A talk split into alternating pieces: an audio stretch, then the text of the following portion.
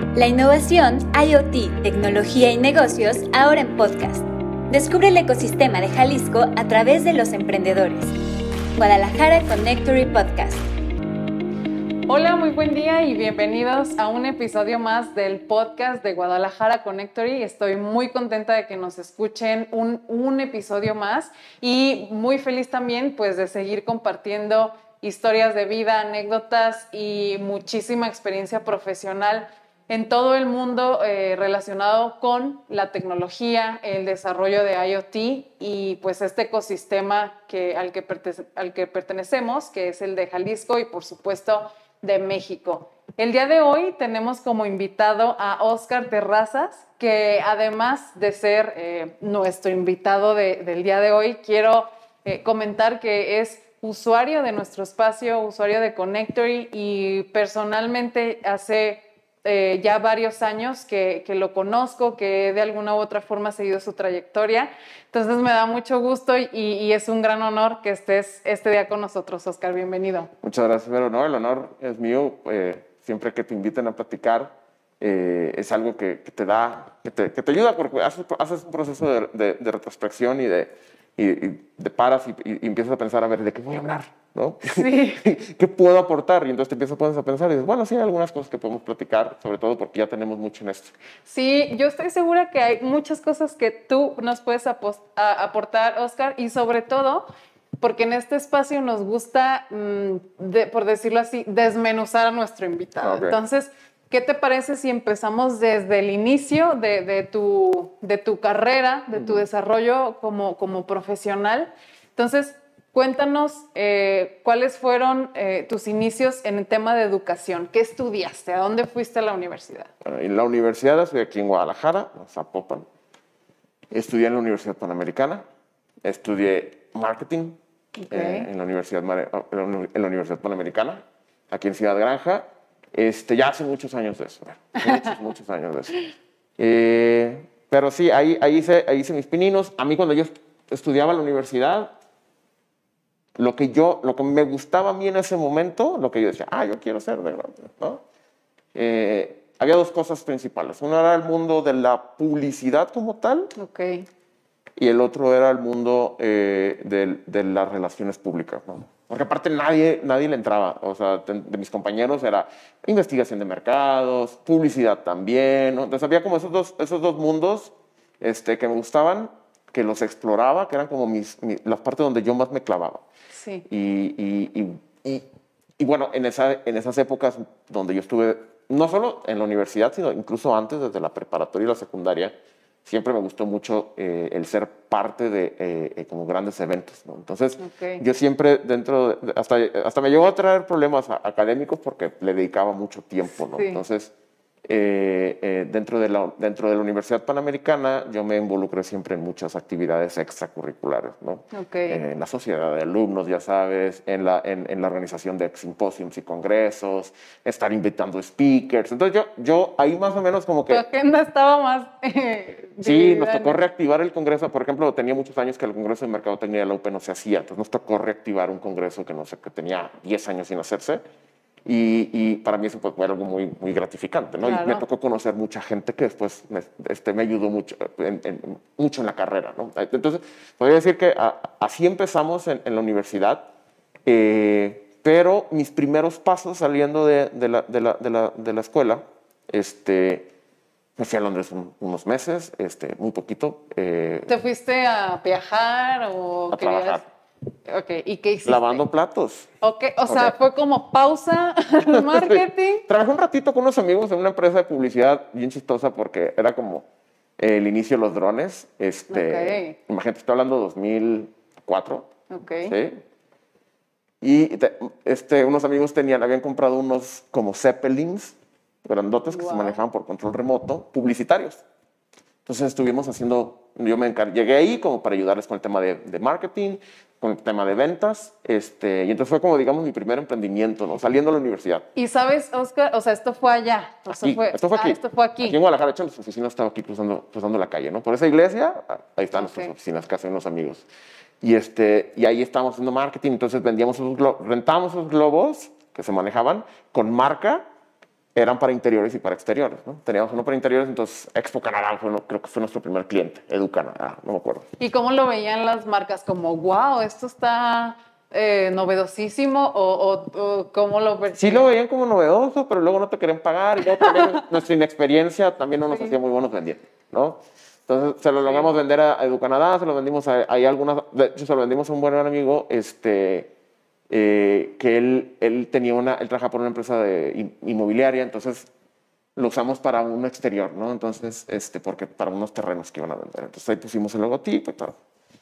Fueron unos meses que duré ahí y después me fui a, a Londres otros pocos meses. Estando allá me empezó, estuve lavando platos en un restaurante hindú o de la India, eh, deliciosa la comida.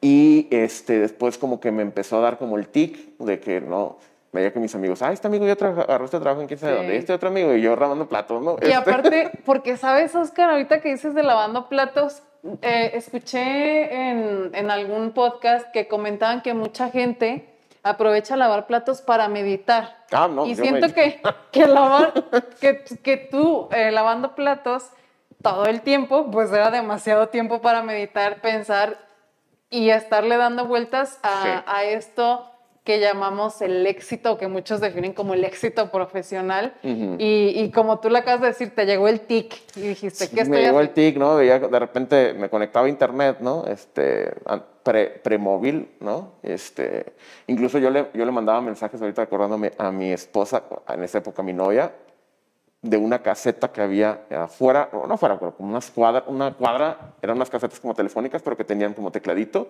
Ok. y tenía, te permitían mandar correos electrónicos. Es lo único. Entonces era como una de las pocas formas que teníamos, aparte de los cibercafés, ¿no? Sí. Pero sea, sí. es amor del bueno. Sí, sí, sí, no, este, y, y, y los tecladitos así eran como de acero, como difíciles de escribir, pero de repente me, le salen los recuerdos de los correos. Mira el correo que mandaste en, su, Wow. en su Hotmail, ¿no? Obviamente. Sí, por Tiene que ser supuesto. Hotmail. Pero sí, como dices, te- pensaba y pensaba, como dices, no, ya, voy a regresar. Y me regresé. Tres meses estuve por allá. Este, y llegué aquí a buscar trabajo, entré al tema de retail, que para mí era un mundo completamente desconocido. Sí. O sea, Pero te llamó la atención. me o llamó sea, mucho la atención porque ajá, era una empresa jalisciense, pero que tenía, habían comprado una empresa americana. Entonces para mí era como, wow, de orgullo, ¿no? Ya, sí. Exactamente. fuera. Yo no sabía esa historia, eran, se llamaban, de hecho se llamaban Tenguantes, el Gallo se llamaban esa, esa empresa. Cuando yo llegué ya era Rooster, porque pues ya se había hecho como americana. Ok, solo Era mexicana. ¿no? Translate, ¿no? Eran los mexicanos que se fueron a San Antonio, compraron una empresa, la empresa más grande del mundo de guantes y protección industrial. Ok. Y, este, y bueno, fue mi primer trabajo así como formal, serio. Y mi trabajo era crear como planes de venta para venderle a Home Depot, vamos a decirlo. ¿no? Entonces íbamos a Monterrey cada mes y le presentábamos a Home Depot los productos, los márgenes. Y ahí empecé a aprender ahí a negociar ne- business to business. ¿no? Era, era porque nos tocó trabajar con Home Depot, nos tocó, tro- tocó trabajar con Sears, nos tocó venderle a Liverpool, nos vender, puro de, a, los, a los key accounts que le llamamos. Sí. Este, me tocó ser parte de esas negociaciones y pues para mí fue mucho aprendizaje. ¿no? ¿Y cómo, o sea, cómo llegas a trabajar, a tener tremenda responsabilidad, un recién egresado que tuvo un, un- un pequeño negocio de publicidad? O sea, ¿cómo, cómo entras ahí? ¿Quién confía en ti? ¿Y cómo, cómo sucede esto, no? Es que, por ejemplo, la, la empresa, el- al, al ser una empresa internacional, en este caso, que más bien tenía sus operaciones en, en- en San Antonio, en Texas, y luego deciden, y, y Guadalajara se convirtió en una manufactura. Sí. O sea, el- ellos compraban, siendo, siendo una empresa mexicana trabajando desde San Antonio, tenían aquí en el Fresno su, su fábrica, una fábrica muy bonita, y también compraban en China, ¿no? Ok. Entonces eran como las dos cosas. Y de repente la empresa dijo, oye, hay que vender también en México. Ah, Sí. Y entonces se contrata un director de ventas. y El director de ventas necesita un brazo derecho que me ayude como a hacer number crunching, ¿no? De empezar a, a- a trabajar con el Excel bien. Entonces, yo, yo siempre he sido, este, pues, le he entendido bien, ¿no? A las computadoras, a todo el tema de tecnología. Entonces, eso siempre fue, además del tema de marketing, que yo lo que había estudiado, el hecho de que yo pudiera trabajar hacerte hojas de Excel más complejas, que yo podía hacer presentaciones, trabajar con incluso con software de edición de, de- de- de diseño, eh, me dio un plus, vamos a Sí, decirlo. ¿no? eras un paquete completo. Era un paquete que... Y mi, mi- mi- mi jefe era pues mucho más grande, la, la- la- digamos, el gap ge- generacional Este, él, él, sentía como que me daba mucho coaching a mí, entonces, pero yo lo apoyaba con las otras partes. Entonces siempre nos íbamos de viaje él y yo. Yo me encargaba de llevar toda la información para hacer mejores negociaciones. Ese era mi trabajo. ¿no? Los planogramas también, planogramas que es la forma en la que acomodas el, el espacio dentro de los anaqueles, eso también ahí aprendí. ¿no? Y eso, esa parte, que es lo que se le conoce como trade marketing, que es el marketing que tienes que hacer, las estrategias de marketing que tienes que hacer para tus clientes, o sea, no directamente para el consumidor, sino en este caso para Home Depot, para Walmart, para todas estas compañías que son distribuidores de nuestros productos, fue algo que después, al año, llega Kellogg y me dice, hey, te contrato, ¿no? Ok, entonces tú ya estabas ahí metido en, todo este proceso, viajas a Monterrey, digo, te, te volviste un experto, pues, ¿no? En esta, en esta materia. ¿Y cuánto tiempo tenías trabajando ahí cuando llega Kellogg's? O sea, fue rapidísimo. Así es. Y ellos te buscan y cómo se enteran de ti. Digo, porque ahora LinkedIn es, por ejemplo, una plataforma en que encuentras a alguien en China, ¿no? Pero en ese momento, ¿cómo fue? es chistoso porque creo que va a ser recurrente de nuestro, dentro de nuestra conversación. El hecho de, mí, de haber participado en la organización de eventos, específicamente el, al, de marketing que te platiqué, llevó a que eh, un coordinador de la carrera de marketing, cuando llegó gente de Kellogg, pues hoy estamos buscando ejecutivos de ciertas universidades, la Universidad Panamericana una de ellas, recomiéndame con algunos. Y el profesor pues se acordaba, siempre tuvo como muy buena, yo tuve muy buena relación con él, este, y, y, y, sobre todo porque él era como el coordinador desde la parte universitaria del, del, del, Congreso, y entonces nosotros éramos los que le respondíamos a él. Sí, o sea, ya habían trabajado juntos. Habíamos trabajado juntos desde la perspectiva, desde, desde, el, desde, desde la organización del evento. Claro. Y entonces cuando le pidieron nombres, pues dijo el mío. Y es cuando me hablan a mí. ¿sí? Y, este, y curiosamente, primero, antes, no es cierto, antes de entrar a Rooster, antes de trabajar en Rooster, me buscaron de Kellogg's, el, me hicieron una entrevista y hasta llegó. Y dije, pues ya no me hablaron, me hablaron primero de acá y entré a trabajar. Al año me vuelven a hablar y me dicen, oye, tenemos un proceso pendiente contigo. Y yo, no, un proceso pendiente, tenemos un año sin hablar, ¿no? Tenemos que empezar de cero, casi, casi. Me dice, sí, la persona que te había entrevistado originalmente la corrieron y entonces se perdió todo, ¿no? Ok. Este, y volvimos a empezar por esta recomendación de Javier Romero. Y también yo tenía un compañero que ya trabajaba ahí, ¿no? que de hecho hoy también está en el ambiente de, tecnología, este, muchos años después, nada más que él desde Querétaro, pero porque él se quedó en, el, Kellogg's tiene sus oficinas en Querétaro, entonces él se quedó allá. Ah, sigue ahí. Él sigue allá. Okay. Pero bueno, el punto es, viene de ahí, o sea, para mí, el, esa oportunidad que para mí fue, de, aparte de, económicamente y de eh, profesionalmente muy atractiva, fue un aprendizaje, porque para Kellogg's es una empresa que tiene muy buena escuela. Sí, o sea, tiene, tiene buenos planes para recibir talento, trabajarlo y hacer que crezca. Sí, que crezca dentro de la compañía. Es como una de las formas en las que contrata Kellogg's. Sí. Entonces, tiene, tiene incluso un programa de, de, de, internship, digamos, de tres meses cuando te contrata, donde lo único que haces es aprender.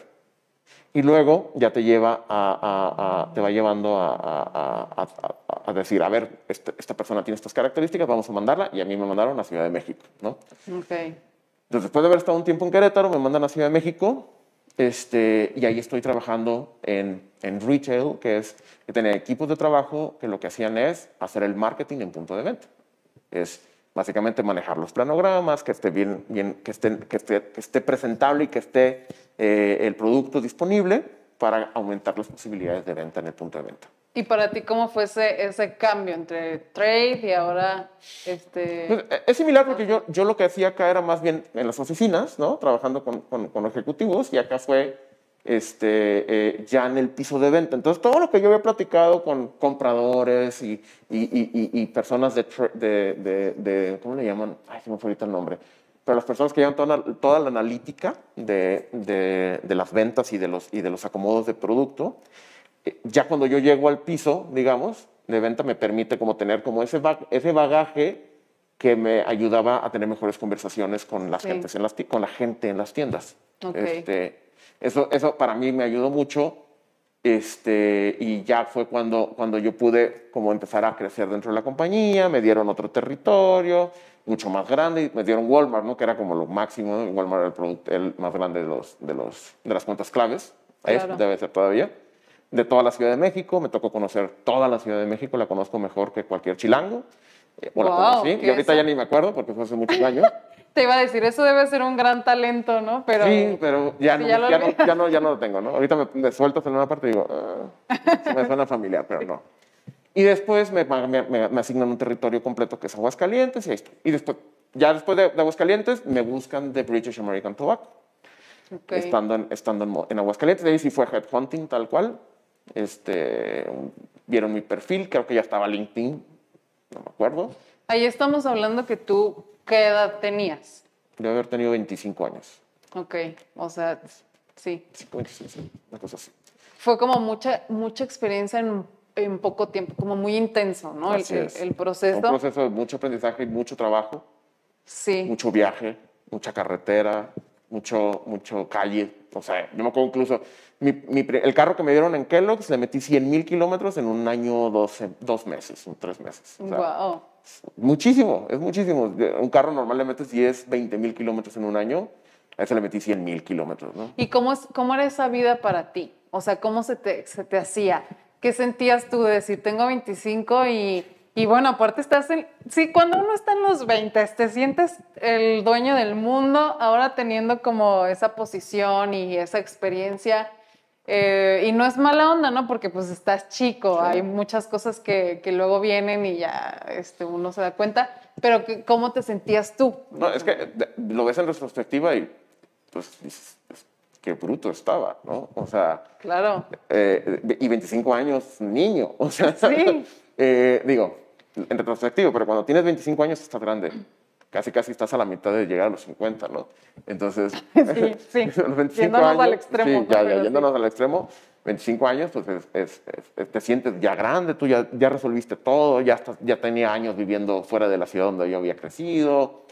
Este, pues para mí era, era como, lo normal, digamos, Claro, ¿no? era lo que tenía que estar sucediendo en el momento adecuado. Porque lo que te, te acuerdas que te decía, cuando yo estaba lavando platos, decía, no, esto no es lo que tendría que estar pasando. a lo mejor lo hubiera hecho a los 18, estoy hasta toda madre, pero no a los 22, 23 años que Claro. lo hice, ¿no? Y menos después de haber terminado una licenciatura, ¿no? Así que es. nos enseñaron que para eso eran las licenciaturas. Hoy en retrospectiva lo veo, no, debía haber, o sea, no pasaba nada, no había prisa. O sea, to- todavía me faltaba mucho. Y en ese momento me empezó como el andarique, así como que, ah, tengo que hacerlo. Entonces, Sí. pero, pero como cada quien va viendo su, su presente este, desde, desde lo que alcanza a saber, ¿no? Sí, desde su contexto también eso. ¿no? Entonces, yo estoy, me mandan a Monterrey, en me contrata British American Tobacco, Ok, O sea, tú, tú dices, ya, sí dejo Kellogg's, esto suena mucho mejor y te animas a, a irte para allá. Sí, ¿Qué, qué fue lo que viste ahí? Este, sobre todo por lo que dices, eh, esta comodidad, lo digo entre comillas, de trabajar en una empresa tan grande y tener un, un posible, más bien tener eh, un seguro crecimiento profesional. Sí. Entonces decides irte acá. ¿Qué fue lo que te motivó a moverte? A mí me llevó mucho a moverme eh, la parte de, uno es una gerencia, ¿no? yo era un ejecutivo que tenía un equipo y me ofrece una gerencia para llevar todo Monterrey eh, de una empresa más grande. British American Tobacco es mucho más grande que Kellogg's, nada más Kellogg's es más familiar, Sí, este, pero más empleados. Este, yo en esa época fumaba, entonces eran también eran las marcas que yo fumaba te identificaba. me ¿no? identificaba con la marca. Lo mismo que me pasó con cereales, ¿no? Porque también yo, si tú me decías Nestlé o Kellogg, siempre había sido Kellogg toda mi vida, ¿no? Siempre, eh, de niño, ¿no? Digamos. Sí. Este, pero yo- lo mismo con cigarros. Y era un underdog, ¿no? British American Tobacco tenía la segunda posición en el mercado Ok, contra Marlboro, Sí. ¿no? British American Tobacco son otras marcas, la Camel, por ejemplo, eran unas marcas que yo tenía. Éramos underdog. Entonces también eso me llamaba mucho la atención, la posición es distinta. Yo en Kellogg's era líder, 80% participación de mercado. Entonces, el tipo de trabajo es muy diferente. British American Tobacco es una empresa que tenía, llegó a tener el 50-60% de participación de mercado, fue adquirida, cuando era cigarra la moderna, fue adquirida por British American Tobacco. Algo sucedió, no me explico por qué, pero cada año fueron perdiendo durante 10 años dos puntos de participación de mercado. Entonces, de tener 50, llegamos a 30. Yo llego cuando tenemos 30 y llega un director nuevo y dice, tenemos que darle la vuelta a la compañía y llegan proyectos muy ambiciosos que para mí eso fue un aprendizaje aceleradísimo. O sea, fue, nunca he trabajado más en mi vida. Así te lo Ok, puedo decir. ok. Bueno, no, después también. que confundes. Pero En hasta, ese ese- momento, hasta ¿no? ese momento, nunca Sí. en mi vida eran jornadas de 15, 16, 18 horas diarias Sí. Sábados incluidos. O sea, una cosa terrible. El retail es, es, es desgastante, muy desgastante, porque tienes que estar es mucho trabajo de, estar monitoreando competencias, mucho trabajo de, de, estar ganando espacios y, peleando todos los días. Y un día que dejas de trabajar, ¡pum!, llega la competencia y te, y te quita. Sí. Entonces, eran jornadas laborales intensísimas, era lidiar con el clima horrible de Monterrey, este, y fue un periodo de que fue año y medio, o año, no sé, años, ocho meses, donde fue cuando me quedé pelón, me salieron canas, este, todo, Todo lo malo que podía suceder. Pero ¿qué se estaba gestando? ¿Qué hacían en esas 15 horas? ¿Qué estaba pasando? No, teníamos que asegurarnos que la ejecución en el punto de venta fuera, fuera, eh, sin ningún tipo de detalle. O sea, ¿qué quiere decir? O sea, nosotros, nuestro, nuestro KPI, digamos, principalmente era tener posiciones en, en, en, los anaqueles de las tienditas. ¿no? Yo era el encargado de todas las, tenía 5.000 tiendas a mi cargo de las de abarrotes, tal cual, que es uno de los principales canales de distribución del cigarro. Sí. Además del, del, del, del, del Oxxo. No, el Oxxo. Ok. Porque el supermercado es muy... Casi, casi nadie compra cigarros en el super. O compraba, ¿no? O, luego este ya ni siquiera están visibles, ¿no? A mí me tocó precisamente en agosto del 2008, creo que fue, cuando entró la ley más fuerte que ha entrado hasta, hasta hace poquito, pero antes de eso no había habido ley antitabaco más fuerte. Entonces quitaron un montón de publicidad. Entonces que tuvimos que empezar a ejecutar em, e, y cómo, cómo sustituir la falta de publicidad con display de producto, que los displays de productos sí nos dejaban. Sí, porque ya dejó de haber comerciales en televisión. Dejó de haber comerciales de televisión. Dejó de haber todo y dejó de haber anuncios. O sea, tú podías antes entrar a una tiendita y había un, letrero de Camel, Paul lo que tú quieras. No puede haber letreros, no puede haber publicidad. Entonces nuestra estrategia fue convertirnos a nuestros anaqueles, no sé si los has visto, los anaqueles que están en las tienditas así grandotes que se cuelgan del techo, esos los teníamos que convertir en display de producto. Okay. ¿Ya? Y entonces el producto era el que se autovendía, ¿no? Eso es lo que hacíamos en ese momento. Y, este, y, entonces era asegurarse de que negociar espacios en las tiendas más grandes para quitar los displays de Malboro y ponerlos de nosotros. Oye, Oscar, ¿y si hubo un, a partir de esta ley, si hubo un, este, una baja en, en el consumo. Definitivamente. Siempre había, hay, varias cosas que, que afectan eh, eh, el tema del cigarro y por eso no había habido como grandes avances en la ley porque los legisladores creían que el precio era el tema y el precio jamás ha sido un tema por el que la gente deje de fumar. Eh, siempre hay un, como un proceso de cambio cuando, y después te acostumbras. ¿no? Es, ay, me subieron el cigarro de 20 a 25. Ah, no, qué horrible, ya no puedo. Y a las dos semanas ya estás otra vez comprando con la misma frecuencia. Eso no es. El tema de la imagen y el tema de los espacios es lo que más afectó. Y, entonces, antes estaban felices porque decían, si subimos el precio, recaudamos más dinero. Y las tabacaleras decían, no, pasa no me afecta tanto. Eh, al contrario, ¿no? Al contrario. Entonces, da, eso era como... Y cuando dijeron, vamos a cambiar, esa ley de agosto, fue, de agosto del 2008, fue como muy, muy, pegó muy fuerte el consumo. Y hoy ya no fumo y te puedo decir, Qué bueno. Eh, y, te puedo decir, los números hoy de, de, de, fumadores, de, fumadores activos es muchísimo más bajo. O sea, en, ese, en esa época estaban el 30% de los mexicanos fumaban. Eh, la cantidad de millones de millones de cigarrillos que vendíamos era una cosa impresionante. Es un número gigantesco. La cantidad de dinero que yo vendía. No, yo te puedo decir que lo que yo vendía en mi territorio de, la, de Monterrey a un canal, que era lo de, lo de las tienditas, era más que el presupuesto completo de cereales que yo tenía, todos los canales de venta, por ejemplo, para Aguascalientes. O sea, sí. estoy hablando solo un canal, acá todos los canales.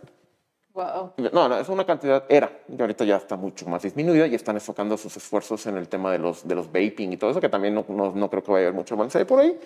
Sí. Pero en esa época sí, así era. Y, a mí no me tocó ni siquiera, perdón, no me tocó ni siquiera la industria más fuerte. O sea, a mí ya me tocó un poquito mermada. ¿No? 30%. Ese número era muchísimo más grande. La cantidad de fumadores antes era... No, ya había leyes más, más, más severas con respecto a no fumar en avión. A mí me tocó gente fumando en aviones, pues. O en los hospitales. O en los hospitales, en todos lados. A mí ya no me tocó nada de eso cuando yo trabajaba ahí. Pero, pero sí era todavía como más, más fácil fumar. Aquí, por ejemplo, aquí hubiera habido ceniceros. Sí. O sea, en, en esa época. Entonces, en oficinas sí se podía. Entonces, eh, eh, eso es lo que hacíamos nosotros. Tuvo un impacto si, quitas el tema de que estamos vendiendo cigarros, que era muy malo, ¿no? Este, eh, a nivel profesional, o sea, a nivel lo que aprendí de ética laboral y de y de, y de, y de, y de estrategia, digamos, ¿no? O sea, y de cómo es importante el, el ir como la disciplina, creo que te decía, o sea, aquí, aquí básicamente si un día dejabas de apretar, tenías, tenías, tenías severas consecuencias en tus números. Entonces, esos son grandes, esos fueron uno de los grandes aprendizajes que tuve eh, eh, en, en, ese, en ese paso en mi carrera, ¿no? Sí. ¿Y, ¿Y, qué me dices, Oscar, de también esta parte como del equilibrio? Porque ahorita tú acabas de hablar precisamente de todo lo que esa disciplina hasta en cierto punto desmedida, por decirlo así, te trajo. O sea, te, no, o sea, ¿vino alguna aprendizaje también de eso? Yo ahí troné, principalmente, no, principal, no por el trabajo, no por la cantidad de trabajo. Sucedieron otras cosas internamente, me cambiaron de jefe y, y, el jefe que me había traído me había comprado, ¿no? Oye, yo te compro a ti, Oscar, ¿sí? Y llega un viejo, un, un, un, jefe nuevo de la vieja escuela, muy buena onda, eh, queridísimo, pero yo no me adapté a él. Okay. ¿Sí? Porque mi jefe era más estratégico, él era más de ejecución. Y, y, no, no estaba mal, solo era otro, otra óptica y a lo mejor era otra cosa que se necesitaba. Sí. Para mí eh, fue eso y que eh, hicieron algunos cambios también en la confianza que le tenían a los gerentes, ah, en este caso el puesto que yo tenía, donde empezaron a monitorear mucho más en un afán de tener más datos empezaron a ponerles GPS a las camionetas y todo. Dije, bueno, ok, está muy bien, este, eso nos ayuda para eficientar costes y eficientar rutas y todo lo que quiere. Y después nos pusieron GPS a nosotros en los carros y... ¿Por qué? Yo soy el gerente, yo tengo, yo tengo, no solo tengo que estar en campo, también tengo que estar acá revisando números. Y empezaron a cambiar algunas cosas que yo dije, mm, no. Eh, después nos dijeron, yo, yo podía irme a comer a mi casa sin ningún problema. Trabajaba 15 horas, pero podía irme a mi casa a trabajar, comer una o dos horas. Y después dijeron, no, ya no pueden ir a comer a sus casas. Cosas de este tipo que dije, ah, no. Y empecé a tronar y me cansaba muchísimo. Ya no me gustaba lo que estaba haciendo. Yo podía llegar a las 8 o 9 de la noche a mi casa y llegaba feliz. Cuando me empezaron a meter todas esas cositas, esos cambios especiales en, en, la forma en la que se trabajaba, en la higiene laboral, digámoslo, sí. ya no me gustó. Porque aún, justo el ejemplo que acabas de dar, sentir que podías hacer ese, ese break e ir a tu casa, sentir de alguna forma eh, esa libertad Así es. Eh, dentro de una disciplina que tú escogiste, ¿no? Pero tenías como esa, esa es, incluso esa este, capacidad de decisión que empezaba a desaparecer. Yo tenía esa capacidad, eh, eh, a, ti te lo decían. Entonces yo dividía mi día, en la mañana, en la, mañana me salía ruta, ¿sí?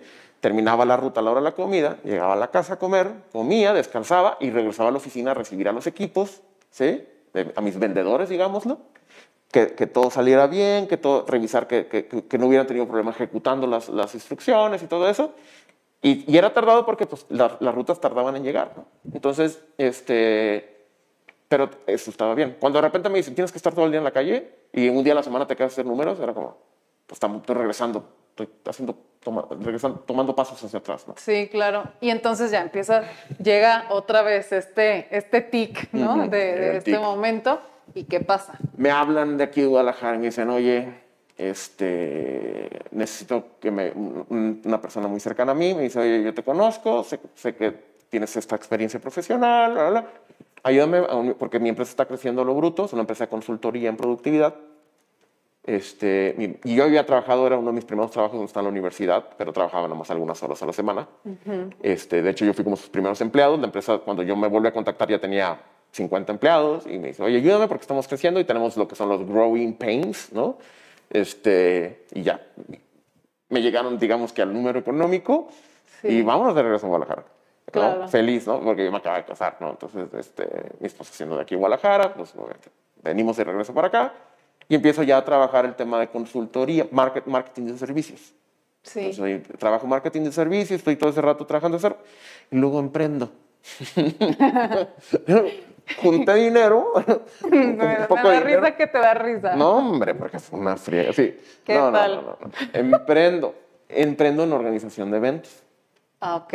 ¿Por qué? Porque yo tenía como toda esa experiencia de bagaje en la organización de eventos. Y te gustaba, aparte, Claro. ¿no? Siempre lo que dices ha sido parte de, de tu personalidad. Así es.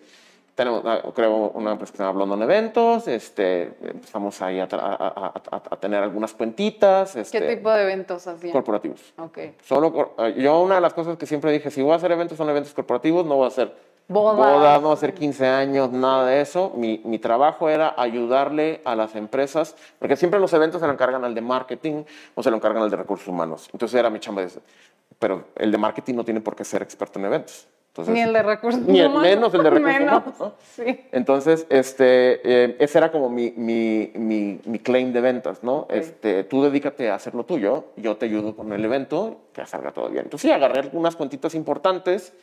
Este, Y lo combinabas con el trabajo. principio sí. O sea, cuando yo ya en- en- entro a, a- a lo que se llama Lean Six Sigma Institute, este, eh, cuando ya dejo como cierta, de cierta manera un poquito como equilibradas las cosas, les digo, voy a ir part-time, ¿sí? Es más, que- no, le empecé a cobrar por hora. Ah, ok. Empezamos a hacer, te cobro dices, por hora como consultor, ¿no? pues, como consultor, porque pues al final la empresa tenía mucha experiencia en, el- en, ese- en eso, o sea, la mayoría de los consultores les paga así. Entonces dije, ah, págame como consultor, pero yo te ayudo con el tema comercial. Y, ok. y entonces lo tuve un ratito así, hasta que dije, eh, vámonos, y le dije, adiós, ¿no? Y me doy al 100%, Ya con el emprendimiento. ya con el emprendimiento un poquito más agarrado, que me agarré un cliente que me empezó a dar eventos por toda la República.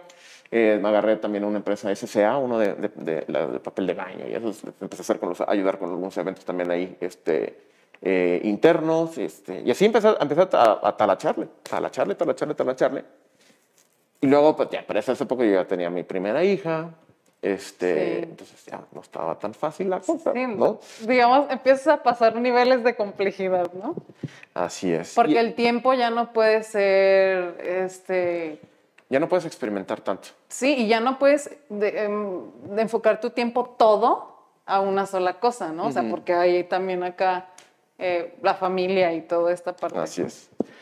Entonces fue, fue, fue, fue complicado. Después me asocié con una persona.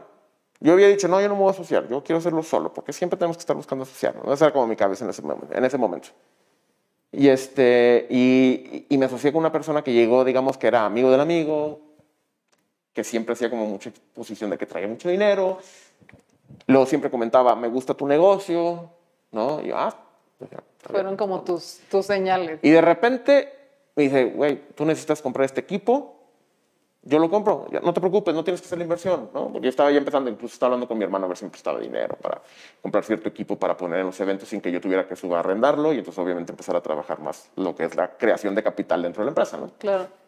Y, este, y de repente, pum, llega y compra el equipo. Pero él me decía, yo tengo experiencia previa, pero también en eventos sociales. Y entonces creamos una submarca de la empresa en social y me empezó a distraer muchísimo eso. Tuvimos nuestro primer evento social, que para mí fue una desgracia, no me gustó absolutamente nada. O sea, es muy diferente trabajar el evento social, Claro. cosas diferentes, que un, un evento que tiene que cumplir ciertos KPIs, ¿no? Como que es un evento empresarial. Y además, sabes, también siento que pasa mucho a los, em- los emprendedores cuando tú tienes, eh, to- todo puede ser como rediseñado, ¿no? Pero cuando tienes un objetivo y sabes, no estás seguro de hacia dónde podría crecer, pero sabes que no. Y terminas dándole a eso, creo que es como ponerte el pie, ¿no? Este, de. Digo, aquí pudo o no, o no funcionado, ¿no? Porque al final del día hicimos muchas cosas para que funcionara. Pero a lo mejor también era el tema de que a mí no me apasionaba esa parte, no me Sí. gusta, la fecha. Este, mis propios eventos sociales ¿no? No me gustan. O sea, si me pones en un evento así, un hackathon, lo que tú quieras, padrísimo, pero los, los eventos, pero bueno. Y luego nos metimos a otro, empezamos a dar consultoría, vimos un, un nicho de oportunidad y empezamos a, hacer- a dar consultoría en, en trade marketing Ok. a empresas no tan grandes. O sea, yo tenía experiencia trabajando con empresas muy grandes, sabía cuáles eran los pain points de una empresa chica enfrentarse con los grandes, ¿sí? En, en el piso de venta, que es una guerra. Claro. Y empezamos también a ver por ahí. eh, todo, y todo iba muy bien, oficinas bien bonitas, todo parecía muy bonito. Y de repente, los, cuando le, tenemos que empezar a hacer ciertos pagos fuertes, mi amigo agarra, se desaparece y se queda con todo el dinero. Digo, ¿Qué? todo el dinero, como si millones, ¿no? Pero en esa Pues lo época que lo que era, era muchísimo para nosotros. Este, O sea, tus socios se mi desaparecen. socio desaparece, o sea, se, se va porque él era Toluca, se va y nunca vuelvo a saber de él. De repente me inventó que Wow. tenía cáncer. Una, una- fue un drama muy bonito. Y es- hasta ahora no lo has No vuelto a ver. nada. Wow. Entonces fue como un momento así, mira, me fui para el suelo espantoso. Horrible. Claro. Eh, y en ese tiempo es cuando empiezo con el tema de, vamos a ver, reinver- la reinversión. Eh, eh, Y aquí te lo cuento muy bonito, ¿no? La reinversión. En ese momento estaba así. No, sí, claro. Ni ¿No? siquiera me lo alcanzo a imaginar. Sí, o no, sea, no, no. Pude haber seguido, porque pues, obviamente los clientes, los que confiaron en mí, pude, eh, y- y- pude haber renegociado muchos proveedores, pude haber, no lo hice, ¿no? Pude haberlo hecho sí y pudiera haber seguido con el proyecto sí. Entonces, siempre, siempre que me preguntan tips de emprendimiento es, sigue. Sí. sigue hasta que, hasta que ya, hasta que tope. Sí, eso, eso para mí, ¿por qué? Porque puede llegar, tienes que estar expuesto a las oportunidades y esas oportunidades van a llegar, mucho depende de la suerte. Pero si no estás disponible, la suerte no, es- no, no existe.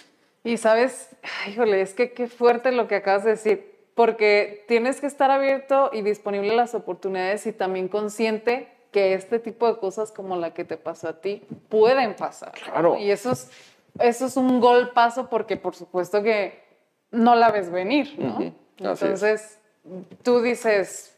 Y yo en ese ya. momento digo, bye. También empieza el tema de, ok, sí, sí está padre el, el emprendimiento, pero pues creo que va a ser mi segunda hija, ¿no?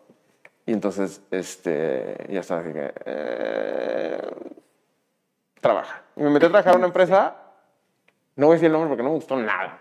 Sí, no vale ni la, ni la pena. Nada, fue seis meses que dije, no, guácala, qué espanto esto.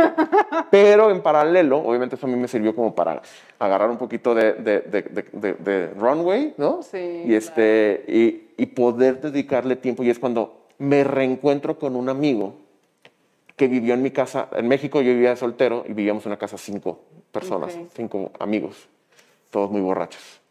Y este, le damos saludos, ¿no? Este, y en una de esas, ¿no? Pues siempre iba- iban entrando y saliendo, ¿no? Llega uno, este, un- que vivió con nosotros, en el mundo de la, también trabajó en Kellogg's conmigo y todo, pero yo después ya me fui a Aguascalientes, ya no volví a saber mucho de él se quedó casi, casi en mi lugar de la casa. Y de repente me lo encuentro aquí en Google Plus. Ok, No sé si te acuerdas de Google Plus. claro. Yo era súper defensor de Google Plus, ¿no? Entonces yo no, ya no voy a usar Facebook, yo puro Google Plus. Y Google Plus, boom, ya no. Pero en ese momento estaba empezando Sí. y me encuentro a mi amigo, es el Dean. No sé si alguna vez te ha tocado platicar con ese el Dean.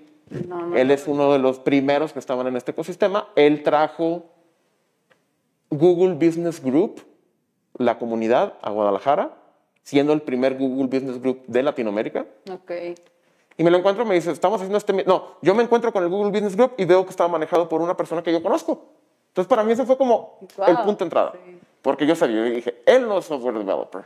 Dije, ¿Cómo está ahí, no? Exactamente. Entonces me acerco, veo que es del lado de marketing, porque el Google Business Group era un grupo que se, veía todo el tema de las herramientas, de las suites de, de, de, las de negocios, no tanto ya el Google Developer Groups, que, se que está más enfocado en los lenguajes de programación de Google, ¿no? de, los, de los que tiene. Sí. Estaba más enfocado en Google Ads, estaba más enfocado en todo el tema de redes sociales, estaba más enfocado como a, a- a, eh, juntar a los entusiastas de las tecnologías de, de publicidad y de Google y de Drive y de YouTube como, como negocio. Entonces, hacíamos meetups de eso al respecto. Sí. ¿sí? Entonces, esa fue como mi, mi punto de entrada al tema de comunidades. Ahí mismo conozco a la gente de Google Developer Group, ¿sí? Eh, Ricardo Castellanos, por ejemplo, que hoy está en el tema de innovación en el gobierno de Ocotlán. Ok. Este, Ricardo, Or- bueno, Ricardo Nelo estaba en, grupo, en Business Group, pero conozco a, to- a la gente de Google Developer Group y me uno, ¿no? Tengo muy, hacemos muy buena relación, nos juntamos todos los lunes en Lulio, este, a hablar de tecnología, hablar de desarrollo de Sí. software, yo aprendí muchísimo de ellos, de este, NASA, ¿quién más? me- bueno, varios desarrolladores de esa época que no me voy a olvidar su nombre, todo esto estoy hablando de 2011, 2012. Ok. Este, y Cuando también toda esta parte que dices de lo digital, las redes sociales, venía con subiendo. fuerza, ¿no? Así es. Y entonces hicimos, este, en esa época hicimos un canal de YouTube, ¿no? Hicimos un canal de YouTube que se llamaba GBG TV, este, con Ricardo Ornelas y Ricardo Castell, Ricardo, no, Ricardo Ornelas, este, y Ricardo Pérez. Eh, también miembros de la comunidad de Google Business, este, hicimos entrevistas a miembros del ecosistema, muy padre, estuvo muy, muy, muy bonita esa época. Este, empezaron los primeros coworking, de hecho lo, lo hicimos en el- como uno de los primeros coworkings, que era este, ahí el de Luis. Ah, que está... Nevermind. Nevermind. Este, lo hacemos en Nevermind, los videos, este, todo muy bonito. Y luego llega mi Troopers, ¿sí? Todo ese tema, este, Rui Cervantes hace la convocatoria, invita a todos los miembros de comunidades, se le está haciendo como un mapeo de comunidades. Sí. Y nos invita a, a los que éramos líderes de comunidades en ese momento, y vamos al Hacker Garage. Este, y convoca a Meet Troopers. Oigan, queremos ser una comunidad de comunidades, donde podamos crear como las herramientas para, este, o un, un, un playbook para ayudar a otras comunidades a que nazcan, porque creemos que un ecosistema, uno de los elementos más importantes que debe tener son las comunidades. Sí. O sea, fue como el pitch más o menos, me acuerdo, de, fue en el segundo piso del Hacker Garage de vidrio, Y que se las comunidades se conocieran, ¿no? y se También conocieran. entre ellas. Ahí, por ejemplo, yo ya iba a Hackers and Founders. Yo ya llegué a ir esporádicamente como, como, como participante, o sea, a ver a Hackers and Founders de Mac, Mac Gutiérrez. Y este... Y ahí Mac se levanta a pichar también Startup Weekend más grande del mundo. Y yo dije, yo quiero. yo quiero ayudarle. ¿no? Eventos, Dijo, startups, tecnología. Dijo Mac, vamos a organizar el Startup Weekend más grande del mundo, el Startup Weekend Mega, necesito quien me ayude. Yo levanto la mano y empiezo a, a ayudarlo junto con otras personas este, eh, que, nos, que nos voluntariamos este, para empezar a ayudar. Entonces yo, yo estaba trabajando ahí con dos hijas y entonces aprovechaba que tenía un trabajo fijo para poder estar apoyando los eventos de comunidad. Y entonces Claro. empecé a ser voluntario en Hackers and Founders cada último jueves de cada mes. Empecé a hacer eh, el Startup Weekend en el ITESO, Startup Weekend Mega. Nos fue muy bien. Este, cansadísimo como la fregada, pero nos fue muy bien. Este, y empezamos a, a crear, a, a- a trabajar más cosas en comunidades. Y entonces me empecé a salir un poco de las comunidades de Google, también porque se pagaron un poquito en esa época. Después re- regresaron, de hecho creo que regresaron un poco aquí a Connectory, en esa época era creo que central.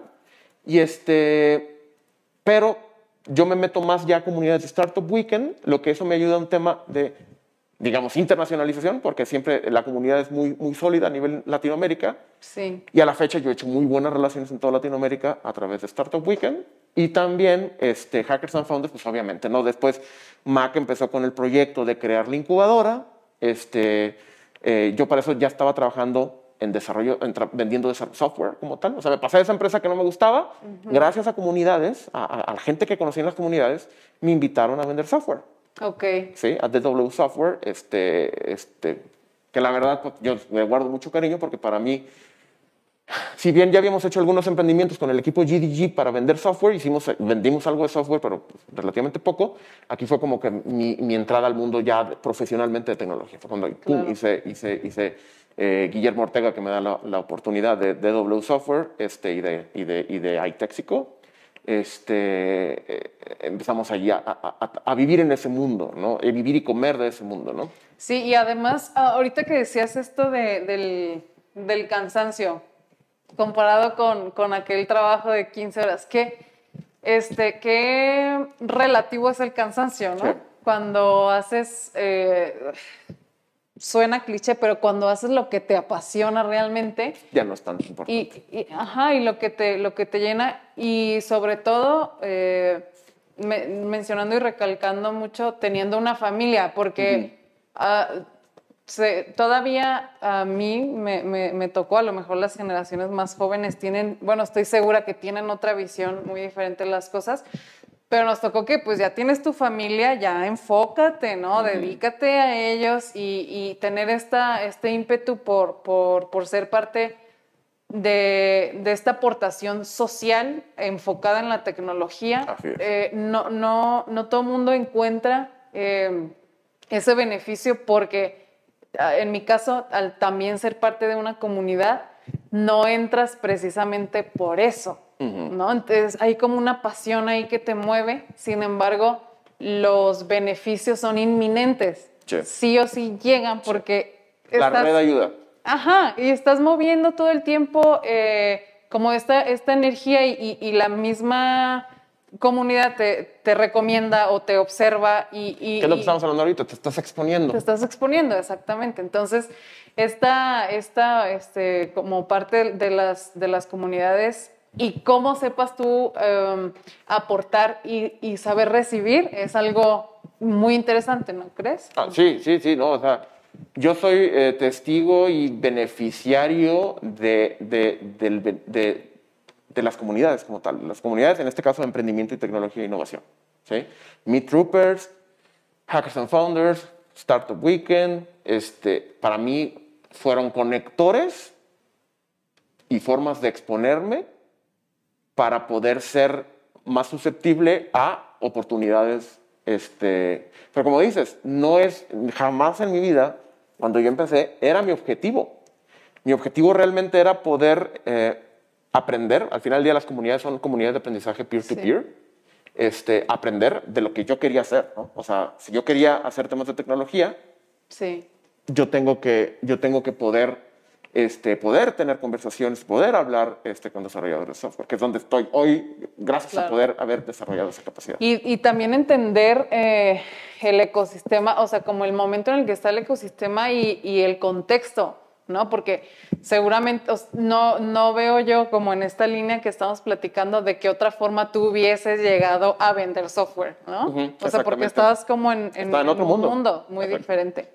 Lo que sí me gustaría es que ahora eh, nos traslademos hasta, hasta lo más reciente en lo que estás trabajando, que es Terminal. Entonces, que, que, que, nos cuentes cómo llegas ahí, qué sucede ahí y cuál es tu, tu, tu, función dentro de esta empresa. Bueno, nos estamos saltando un periodo de tiempo importante, mm, nomás lo voy a hacer mención porque si no me tardaría otra, otra media hora, sí. que es Hackers and Founders, que para mí es como catalizador importantísimo de donde estoy hoy. ¿no? Okay. O sea, el hecho de yo poder trabajar muy cerca de, de, del ecosistema, muy, muy cerca, organizando, diseñando y organizando hackatones, por ejemplo, y eventos de innovación. Este, eso me lleva también a trabajar a, a, al tema del mundo de la inteligencia artificial, donde estoy trabajando en Syncs, una startup de aquí de Guadalajara, con Carlos Rivera, este, y, y equipo. Eh, también vendiendo y, y, y, creando oportunidades, más bien creando modelos de negocios para temas de inteligencia artificial en México. Y bueno, okay. en México e internacional. Sí. Este, y entonces, de hecho, yo con Syncs me vengo para acá. No, no es cierto, antes de Syncs. Este, estuve aquí en Connector y también antes de este periodo. Este, pero lo que, lo que voy a decir es, yo, es, esa, esa, esa, esa acumulación, sobre todo Hackers and Founders, me lleva a, a que cuando Terminal decide buscar una persona para que maneje todo el marketing en Guadalajara, porque en esa época Terminal era Guadalajara, no era todo lo que soy en el tema de alcance geográfico. Sí. Era Guadalajara, buscaran a una persona que tuviera red con las comunidades en Guadalajara, que tu, supiera y que tuviera uh, conocimiento de organización de eventos, sobre okay. todo innovación. Entonces, cuando me, me, habla una amiga Claudia, que es... O sea, era este, como estamos buscando a Oscar. Tal cual. Digo, hay otros agentes en el sistema también. que, pero, que, son amigos. Sí. Yo supe que estuvieron algunos amigos también en el proceso, pero este, el, el, el punto es, esa, esa historia mía me diseñó para ese puesto. Claro. Sí. Sí, ya cuando entró a Terminal, llegó, no sé si supiste, pero un tema con una pandemia, un tema así, este, que nos lleva a que estemos hablando con nuestras madres. Me este, suena, me suena. suena. Y entonces Terminal, de repente, deja de ser relevante el tema geográfico de ubicación, ¿sí? La oficina, nunca pongo pie yo en una oficina, pero me, a mí me contrataban para hacer eventos en la oficina. Okay. Nunca hice uno. Y me dicen, ahora necesito que pienses en cómo vamos a llegar a, a, a digitalizar este mundo. ¿Sí? Tras. Y es lo que hemos estado trabajando durante los últimos años, en cómo digitalizamos eh, eh, la experiencia de comunidad, la experiencia de poder darle valor, porque el, el trabajo principal que hago yo, digamos, o que hago, a, a, hacemos en el equipo, mejor dicho, es cómo podemos encontrar, mm, cómo entregarle valor a la comunidad de desarrolladores de software, porque lo que hace Terminal es eso. Okay. En Terminal buscamos conectar las mejores oportunidades de trabajo para los desarroll mejores desarrolladores de software. Entonces nosotros conectamos startups de Silicon Valley, Nueva York, Austin, Texas, ¿sí?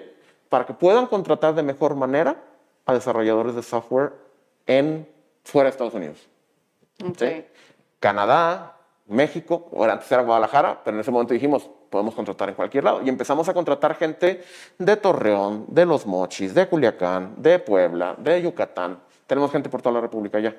Antes era solamente aquí en Guadalajara, ahora ya lo tenemos por toda la República. La Y geografía también- deja de ser importante. Como este, esta cuestión que hablábamos eh, antes de iniciar, que me decías que son puestos tan específicos, con cierta experiencia tan específica, que de, de repente es un reto ah, encontrarlos. Y luego, pues si solamente fuera en Guadalajara, como eh, eh, abrir hacia otros estados, supongo que fue un gran beneficio, ¿no? Sí, porque Y empezamos con los eventos digitales, que como dices, la- eh, cuando siempre hay como estas revoluciones, te vas por la parte lineal, ¿no? Ah, yo hacía meetups, hoy voy a hacer meetups digitales. Y eso es lo que hicimos, todo el mundo. Este, Todo el mundo, claro. Y, en- y- y más o menos seguimos igual, porque no tampoco como... De hecho, han salido muchos startups como tratando de crear un sentido de comunidad para esos eventos. Difícil todavía. Ha mejorado, pero todavía es difícil. Eh, pero eso nos permitió, como tú dices, o sea, yo tuve que hacer un proceso de reinversión de, de reinversión de mi red, porque yo, si bien sí tengo contactos en otras partes de la República, a mí me contrataron por mis contactos que tenía aquí. ¿Sí? Claro. Bueno, y en la Ciudad de México, que también tengo, tengo, tengo red por lo mismo, Hackers and Founders, muchos eventos, todos, la Startup Weekend, tengo red en, pues, en gran parte de Latinoamérica, lo bueno. Entonces, este, me me- me- empezamos a hacer el proceso de reinvención del, del- del puesto como tal. Y luego, a medio camino, me dicen, oye, pues como ya podemos contratar donde sea, pues ¿por qué no contratamos en Colombia? Y entonces, Sí. ah, hay que hacer el plan para llegar a Colombia. Y entonces ya tenemos varias decenas de personas contratadas en Colombia. Nadie de Terminal ha puesto un pie en Colombia. Ya tenemos gente de Terminal contratada en Colombia, pero no. Nadie de Silicon Valley, del equipo de, San Francisco, el de Canadá o el de México ha ido a pisar, un- a, a- a- pisar tierra colombiana para decir vamos a abrir una empresa. Todo lo hicimos remoto. Sí, wow. Y lo mismo hicimos con Chile. ¿no? Y entonces estamos también contratando desarrolladores. Eso tiene menos tiempo. Empezamos este mismo año. Eh, eh, digo, hace poquito aquí en febrero, o sea, ya se acaba el año, ¿no? Estamos más cerca del siguiente febrero. Y este, pero el punto es, eh, ya, ya, ya lo estamos haciendo a través de distintos canales y, y- y lo estamos haciendo eh, eh, de forma completamente remota. Y todo terminal, todos estamos completamente remotos, por eso estoy yo aquí en Connectory, porque si bien puedo trabajar desde mi casa, pero pues también no es el ambiente ideal, entonces Claro. yo me vengo para acá algunos días que es más factible, sobre todo ahora que ya regresaron los niños a la escuela, más factible. Sí. Este, eh, que es, es- pero, pero como te digo, o sea, regresando a, a- a- a- creo que lo, a lo principal de nuestra, de nuestra conversación es, la comunidad me trajo acá. O sea, el haber yo participado, en- yo me iba, digo, y le preguntas a mi esposa, te va a mentar madres de todas las veces que yo me iba. Ahí vamos a Hackers and Founders. Ah, ahora ya tenemos Hackers and Founders Design. Oye, ahora ya tenemos Hackers and Founders Pro Dev. Y, y todas las, todas las distintas este, spin-offs que se hicieron de Hackers and Founders o- y de otras comunidades. Ahora voy a la comunidad de, de creo que llegué a la comunidad de, que de realidad virtual y realidad virtual. O sea, pero fue, fue la forma para mí para hacer la conversión a, lo- a- a donde estoy yo hoy. ¿no? Es una, una inversión de tiempo. Es inversión de tiempo. Tal cual. Porque pues el conocimiento ya, empezando por ahí, lo que decíamos, Solo por el ¿no? conocimiento, por Todo los lo contactos, por la gente que conoces, por las, por las, por las po- oportunidades de aprender algo nuevo, no solo de la- lo que están presentando, sino de la conversación. Mac decía, a mí me gusta mucho una- un ejemplo que él decía, en un Hackers and Founders, una startup se ahorró 40 mil dólares, en, en- yo no me acuerdo la cantidad exacta, en legal fees, ¿no? en pagarle a un abogado porque un emprendedor habló con otro sobre, ah, yo, a mí me pasó esto, que si lo hubiera hecho de esta manera no lo hubiera pagado, y entonces el otro emprende- emprendedor aprendió y ya no lo hizo. Y ese es, ese es un aprendizaje este, que no es estructurado y es un aprendizaje que se da, este, no se da tampoco en una presentación, se da en una conversación. Sí. Y esas conversaciones presenciales sirven. Y suceden en las comunidades porque todo mundo que va a una comunidad está dispuesto a hacer eso, a Vas a esto. compartir y a recibir. Digamos, es como Tinder. Sí, Llegas a Tinder y te, tienes, te quitas toda esa parte del, del- del miedo social porque tú sabes que la persona que está ahí eh, quiere conectar. Ajá. No es como que voy en la calle y voy a platicar con una persona. Y esa es la- mi recomendación para cualquier persona que participe en un evento de comunidad es, no tengas pena. La persona que está ahí enfrente de ti se va a ver realizada en su participación del evento si platica contigo. sí. ¿Por qué? Porque le ayudaste a crecer. Eh, eh, La red, digamos. Pero Sí. esa persona va ahí a conocer gente. Sí, totalmente. Estoy de acuerdo y también eh, esta cuestión de lo que sucede, y más bien de lo que tú decides que sucede con esas personas que conociste en ese, en ese meetup, ¿no? O en ese encuentro de, de comunidades, es también, digo, o sea, no sabes ni a dónde te puede llevar. Y, y, cómo los conceptos, por ejemplo, en mi caso, mi, las, mi primer acercamiento a la tecnología eh, fue pues gracias a la comunidad en la que yo estoy, que es Geek Girls, y, y, ciertos conceptos, por ejemplo, algo que ahora suena muchísimo, que es IoT, ¿no?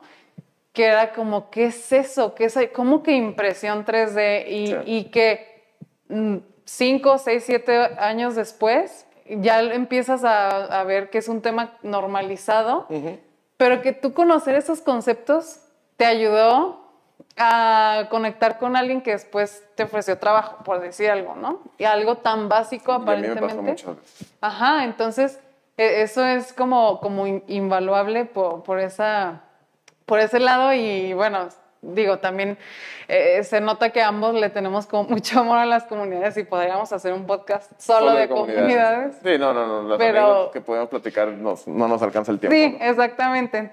Y lamentablemente es que se, se nos acaba el tiempo pero no sin antes realmente agradecerte por, por tomarte la oportunidad de estar aquí y sobre todo de compartir todo lo que nos acabas de, de, contar, porque vamos más allá dentro de tus logros y también de los fracasos, ¿no? Que hubo y, y cómo todo esto... Eh, Solo te conté el más grande. Exactamente. Bueno, que yo creo que es el más grande.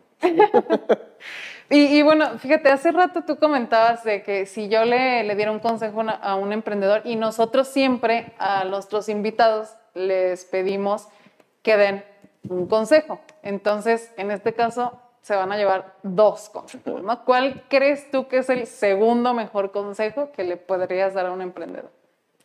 O sea, si consideramos que el primero fue el de, el de preséntate ante las comunidades, utilízalas para poder eh, eh, llegar. O el otro consejo el que dimos. El, otro consejo el que, que, decías que, que, no, no, no, no te pares, o sea, que le des hasta, hasta donde tope, ¿no? Por esa experiencia mm, que tuviste tú. Ah, un consejo para los emprendedores es... Es, es muy cliché, pero, pero creo que es muy importante que sea. Porque es, tan, es muy cliché, pero me encuentro tantos emprendedores con la misma idea que no creo que no es lo mejor es recalcarlo y volver repetirlo, aunque parezca como, ay, otra vez están diciendo eso, pero para mí es, dejemos de enamorarnos de nuestras ideas y mejor entendamos y enamorémonos de problemas, ¿no? Eso es, eso es, eso es filosofía, eh, design thinking, eso es filosofía eh, eh, lean, o sea, pero es lo veo muchísimo. Te lo digo porque eh, eh, me, faltó hablar, por ejemplo, cuando estuve en RankTap, una, una startup, de las primeras startups del ecosistema, este, con Francisco Ruiz. Eh, nuestro, porque nuestra la startup era de, para ayudar, herramientas para evaluar proyectos. Entonces, a mí me ha tocado ver todos los pitches que quieras de la historia, ¿no? O sea, por eso y por los hackatones y por los startup weekends. Y porque me siguen contando, pues, me siguen, me siguen contando sus historias. Y sigo, sigo viendo muchos emprendedores que se clavan con el proyecto, con el, ah, es que se me ocurrió que si hacemos un proyecto de esta manera va a funcionar. Y, y, y, y como te digo, eso, eso es la principal recomendación que se hace cuando tú estás dando mentoría a una persona que está empezando un proyecto. Pero si yo puedo encontrar una plataforma para volverlo a decir, lo digo, es enamórate del problema, porque eso te va a llevar a encontrar las soluciones adecuadas. Pero hay veces que vemos medio un problemita que lo analizamos muy superfluamente y se nos ocurre una, una solución y le metemos las horas a la solución, pero no entender realmente el problema. Y entonces cuando nos empezamos a entender el problema es cuando empezamos a llegar a mejores soluciones. Que después te va a pasar, porque si sigues con, la otra, con el otro consejo, que es darle hasta donde tope, te vas a dar cuenta, y si eres lo suficientemente abierto, que a lo mejor tu solución, y tú lo puedes ver en la mayoría de las startups, es de cómo, ahora sí que cómo empezamos y cómo terminamos, ¿no? Claro. Como el meme. La mayoría, muchas de las startups, si tú les preguntas de sus pininos, son completamente diferentes a lo que están haciendo ahorita. Pero eso lo viven ya en un proceso de aprendizaje a golpes con dinero.